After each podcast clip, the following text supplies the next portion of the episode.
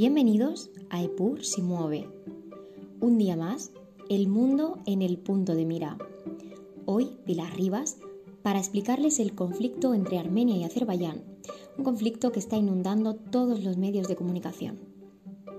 La disputa territorial entre Armenia y Azerbaiyán por la zona de Nagorno-Karabaj, también llamada Alto Karabaj, hace décadas que dura, pero la violencia en la zona se ha agravado desde finales de septiembre. Los enfrentamientos entre las fuerzas armenias y azerbaiyanas han desplazado a la mitad de la población de dicha región. Pero, ¿qué es Nagorno-Karabaj y por qué ambos países se disputan esta región?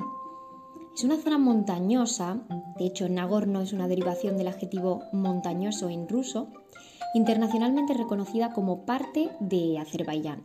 Sin embargo, culturalmente ha estado históricamente más ligada a Armenia.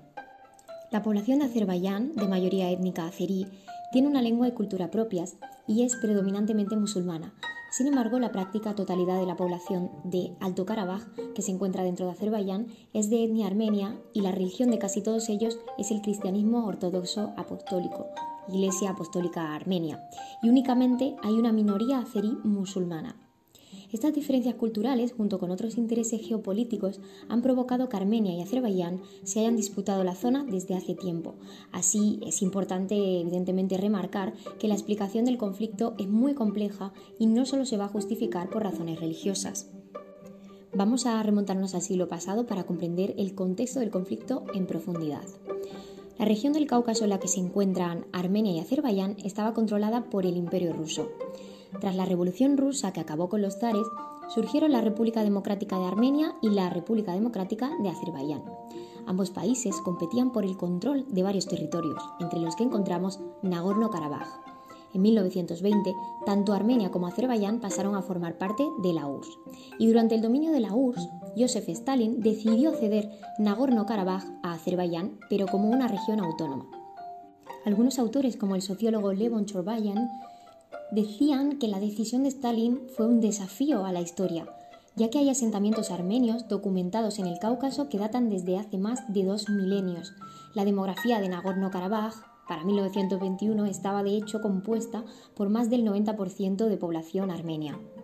Aún así, esta decisión consiguió que la situación se calmase relativamente, hasta que llegamos a finales de los años 80 cuando la URSS empieza a debilitarse y la violencia entre Armenia y Azerbaiyán vuelve a estar presente. Ante ello, en 1988, la Asamblea Regional del Nagorno-Karabaj votó formar parte de Armenia. Sin embargo, el gobierno de la URSS no lo permitió.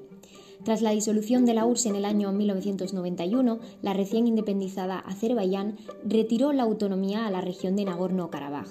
En respuesta, el Parlamento de la región organizó un referéndum de independencia el 10 de diciembre de 1991 que mm, se aprobó con el apoyo de los armenios y evidentemente con el boicot de los azeríes. El Nagorno-Karabaj declaró su independencia el 6 de enero de 1992 como la República de Nagorno-Karabaj, nombre que en 2017 cambiaría a República de Artsakh. Tras la declaración se abrió una guerra abierta entre Azerbaiyán y los secesionistas armenios apoyados por Armenia. Los secesionistas del Karabaj resistieron la ofensiva azerbaiyana y además se hicieron con el control de una franja del territorio azerbaiyano que ahora conecta la región con Armenia.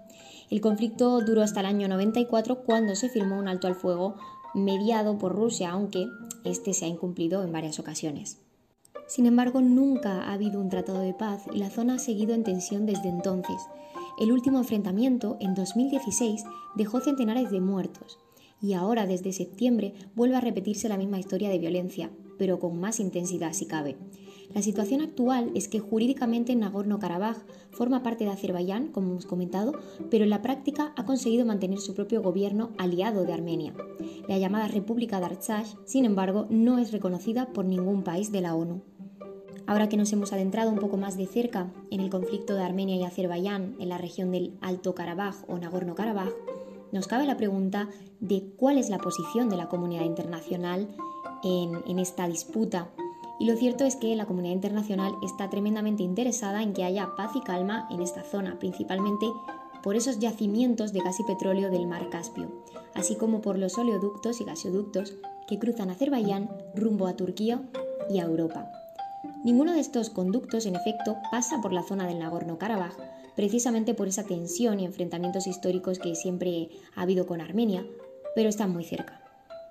Gracias a este último dato hemos podido comprender por qué cobra sentido que sea un conflicto no únicamente con factores religiosos o culturales en disputa, sino que precisamente haya intereses geopolíticos y geoestratégicos de fondo entre, entre Armenia y Azerbaiyán y por supuesto también a nivel internacional. Y es por eso que ahora vamos a analizar que otras potencias también han querido intervenir en este conflicto apoyando a una u a otra parte. En primer lugar, tenemos a Rusia como aliada de Armenia. Ya desde los tiempos de la Rusia zarista, los armenios contaban con su protección. Los rusos justificaban su política de expansión territorial en aquel periodo con el argumento de que luchaban contra el Islam.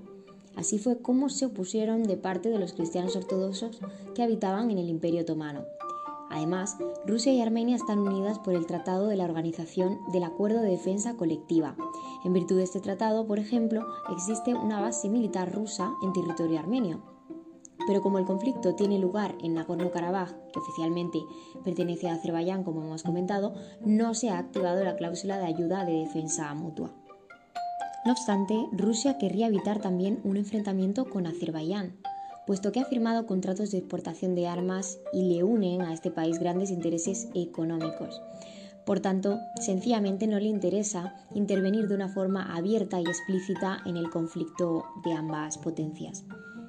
En el otro bando encontramos a Azerbaiyán apoyada por Turquía. Turquía mantiene lazos étnicos con Azerbaiyán por una cuestión histórica y es su aliada militar y energética, mientras que apenas tiene relación con Armenia. Hasta ahora, Ankara siempre había apoyado una solución política al conflicto del Nagorno-Karabaj. Sin embargo, el contexto últimamente ha cambiado bastante y Turquía se ha posicionado muy abiertamente a favor de Azerbaiyán, al contrario de, de esas reticencias que ha tenido Rusia para manifestar sus apoyos. Tenemos que decir que es muy interesante esta intervención por parte de Turquía y de Rusia que como vemos ya están enfrentadas en otros conflictos internacionales, como es el caso del conflicto sirio, y veremos cuáles son las intenciones futuras de estas dos potencias en el escenario del Cáucaso. Y esto ha sido todo por esta semana. Nos vemos la siguiente aquí en Epur se mueve, con muchos más temas interesantes para abarcar.